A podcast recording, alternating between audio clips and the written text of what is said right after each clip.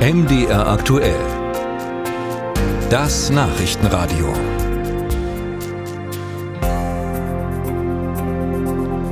Heute Morgen kam die Meldung, dass in der gesamten Ukraine Fliegeralarm herrscht. Von einer Nacht des Terrors spricht der ukrainische Präsident Zelensky. Es hat wohl die größten russischen Angriffe seit Wochen in der Ukraine gegeben. Ich bin dazu jetzt verbunden mit unserer Korrespondentin in Kiew, mit Rebecca Barth. Frau Barth, welche Teile der Ukraine waren denn da jetzt betroffen?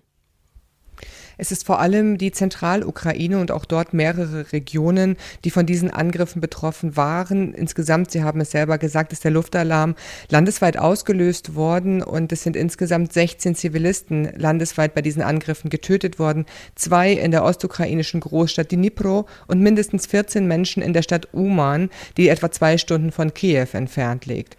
Und besonders der Angriff auf Uman schockiert die Menschen hier in der Ukraine. Während des Winters haben die russischen Streitkräfte ja regelmäßig die Städte und die Infrastruktur der Ukraine bombardiert. Zuletzt sind die Angriffe aber ein bisschen seltener geworden. In welcher Situation erwischt der Angriff die Menschen jetzt in der Ukraine? Und dieser Angriff hat die Menschen, man muss es so sagen, in ihren Betten überrascht, denn er kam am sehr frühen Morgen und ähm, damit hat auch jetzt niemand mehr gerechnet, weil es eben so wenige Angriffe in der Vergangenheit gab, besonders eben in Uman äh, in der Zentralukraine.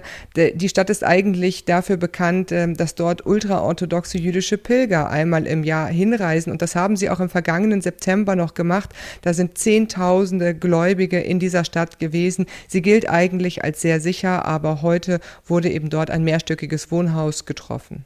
Seit Monaten herrscht ja auch der Kampf um die Stadt Bachmut. Wie ist da jetzt die aktuelle Lage? Ja, in und um Bachmut wird weiterhin sehr heftig gekämpft. Es sind die härtesten Kämpfe ähm, an der gesamten Frontlinie, die dort in dieser Region stattfinden. Mittlerweile scheinen die russischen Truppen einen Großteil der Stadt tatsächlich zu kontrollieren, wobei diese Stadt mittlerweile, muss man feststellen, fast nur noch aus Ruinen besteht. Nach Angaben des ukrainischen Generalstabs haben die russischen Truppen in dieser Region in den vergangenen 24 Stunden allein 65 Offensivoperationen durchgeführt.